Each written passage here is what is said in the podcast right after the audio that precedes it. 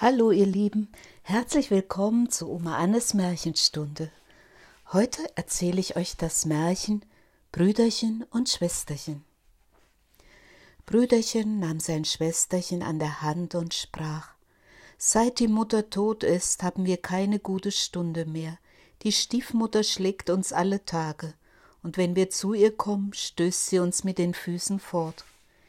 Die harten Brotkrusten, die übrig bleiben, sind unsere Speise, und dem Hündlein unterm Tisch geht es besser. Dem wirft sie so manch guten Bissen zu. Dass Gott erbarm, wenn das unsere Mutter wüsste. Komm, wir wollen miteinander in die weite Welt gehen. Sie gingen den ganzen Tag über Wiesen, Felder und Steine, und wenn es regnete, sprach das Schwesterchen, Gott und unsere Herzen, die weinen zusammen. Abends kamen sie in einen großen Wald und waren so müde von Jammer, Hunger und dem langen Weg, dass sie sich in einen hohlen Baum setzten und einschliefen. Am anderen Morgen, als sie aufwachten, stand die Sonne schon hoch am Himmel und schien heiß in den Baum hinein. Da sprach das Brüderchen Schwesterchen, mich dürstet, wenn ich ein Brünnlein wüsste, ich ging und tränk einmal. Ich mein, ich hört eins rauschen. Brüderchen stand auf, nahm Schwesterchen an der Hand, und sie wollten das Brünnlein suchen. Die böse Stiefmutter aber war eine Hexe und hatte wohl gesehen, wie die beiden Kinder fortgegangen waren, war ihnen nachgeschlichen, heimlich, wie die Hexen schleichen, und hatte alle Brunnen im Wald verwünscht. Als sie nun ein Brünnlein fanden, das so glitzerig über die Steine sprang, wollte das Brüderchen daraus trinken. Aber das Schwesterchen hörte, wie es im Rauschen sprach Wer aus mir trinkt, wird ein Tiger, wer aus mir trinkt, wird ein Tiger. Da rief das Schwesterchen Ich bitte dich, Brüderchen, trink nicht, sonst wirst du ein wildes Tier und zerreißt mich. Das Brüderchen trank nicht, obgleich es großen Durst hatte, und sprach Ich will warten bis zur nächsten Quelle. Als sie zum zweiten Brünnlein kam, hörte das Schwesterchen, wie auch dieses sprach Wer aus mir trinkt, wird ein Wolf, wer aus mir trinkt, wird ein Wolf. Da rief das Schwesterchen Brüderchen, bitte, trink nicht, sonst wirst du ein Wolf und frisst mich. Das Brüderchen trank nicht und sprach Ich will warten bis zur nächsten Quelle, aber dann muss ich trinken. Du magst sagen, was du willst, mein Durst ist allzu groß. Und als sie zum dritten Brünnlein kam, hörte das Schwesterlein, wie es im Rauschen sprach Wer aus mir trinkt, wird ein Reh, wer aus mir trinkt, wird ein Reh. Das Schwesterchen sprach Ach, Brüderchen, ich bitte dich, trink nicht, sonst wirst du ein Reh und läufst mir fort.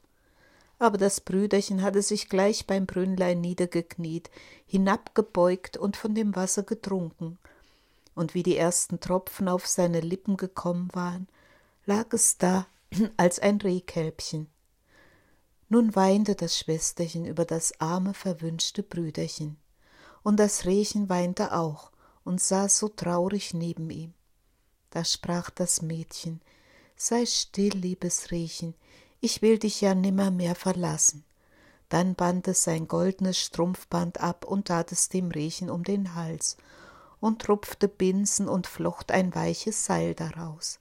Daran band sie es fest und führte es weiter und ging immer tiefer in den Wald hinein.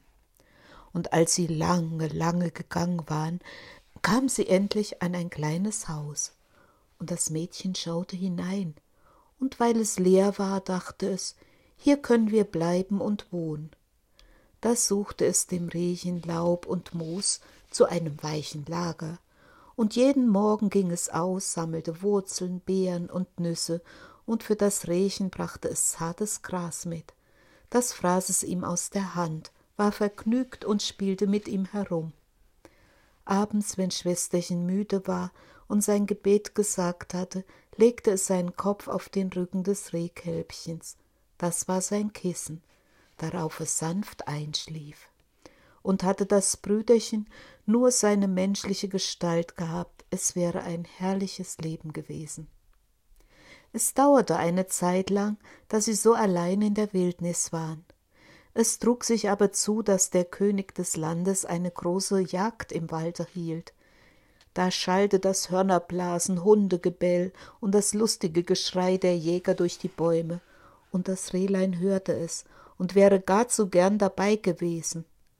Ach, sprach es zum Schwesterchen, lass mich hinaus in die Jagd, ich kann's nicht länger aushalten, und bat so lange, bis es einwilligte. Aber, sprach es zu ihm, komm mir abends wieder, vor den wilden Jägern schließ ich mein Türlein, und damit ich dich kenne, so klopf und sprich, mein Schwesterlein, lass mich herein, und wenn du nicht so sprichst, schließe ich mein Türlein nicht auf. Nun sprang das Rehchen hinaus, und ihm war so wohl, und es war lustig in freier Luft. Der König und seine Jäger sahen das schöne Tier und setzten ihm nach, aber sie konnten es nicht einholen, und wenn sie meinten, sie hätten es gewiss, da sprang es über das Gebüsch, und weg war es. Als es dunkel war, lief es zu dem Häuschen, klopfte und sprach Mein Schwesterlein, lass mich herein. Da ward ihm die Tür aufgetan. Es sprang hinein und ruhte sich die ganze Nacht auf seinem weichen Lager aus. Am anderen Morgen ging die Jagd von neuem los, und als das Rehlein wieder das Horn hörte und das Ho, ho, ho der Jäger, da hatte es keine Ruhe und sprach Schwesterchen, mach mir auf, ich muss hinaus. Und das Schwesterchen öffnete ihm die Tür und sprach, aber zu Abend musst du wieder da sein und ein Sprüchlein sagen. Als der König und seine Jäger das Rehlein mit dem goldenen Halsband wieder sahen, jagten sie ihm alle nach, aber es war ihnen zu schnell und behend. Das währte den ganzen Tag. Endlich aber hatten es die Jäger abends umzingelt, und einer verwundert es ein wenig am Fuß, so dass es hinken musste und langsam fortlief. Da schlich ihm ein Jäger nach bis zu dem Häuschen und hörte, wie es rief Mein Schwesterlein, lass mich herein, und sah, dass die Tür aufgetan und alsbald wieder zugeschlossen wurde.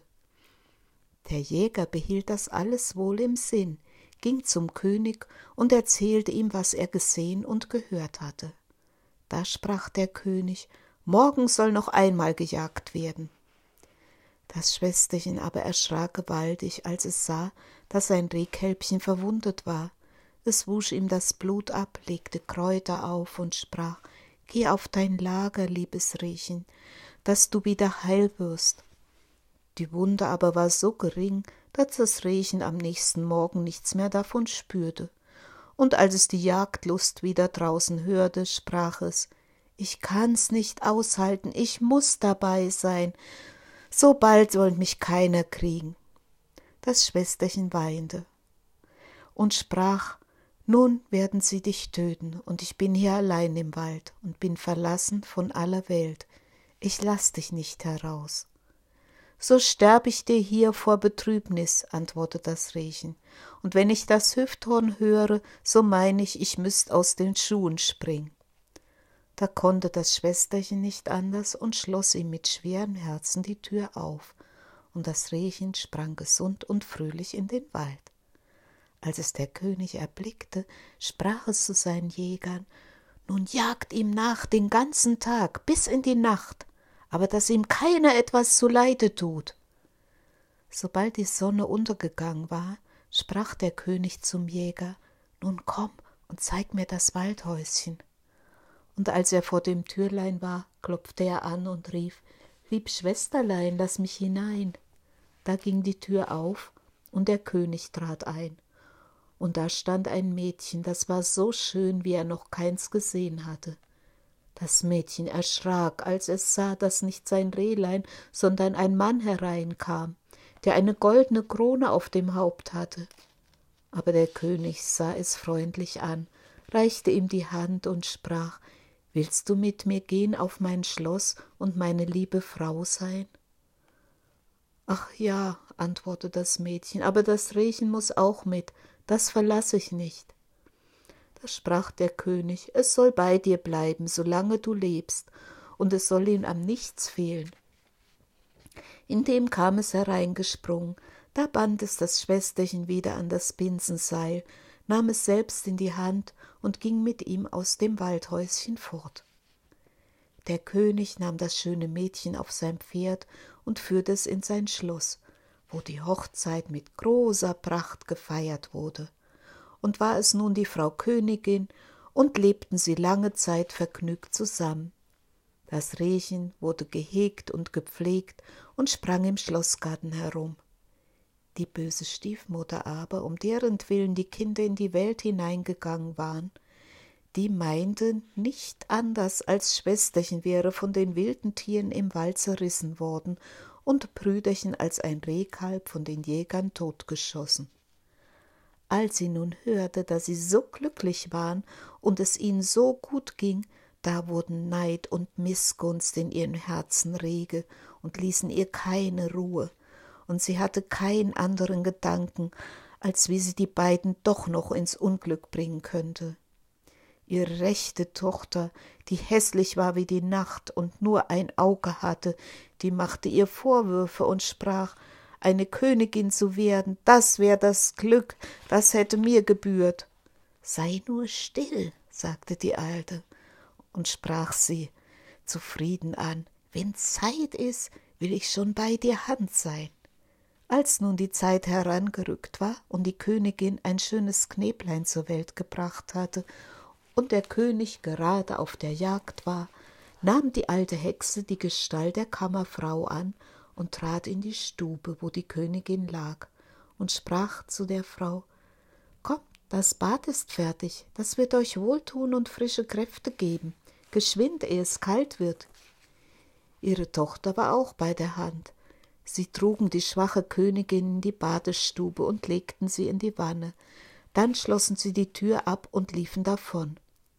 In der Badestube aber hatten sie ein rechtes Höllenfeuer angemacht, das die schöne junge Königin bald ersticken musste. Als das vollbracht war, nahm die Alte ihre Tochter, setzte ihr eine Haube auf und legte sie ins Bett an der Königin Stelle.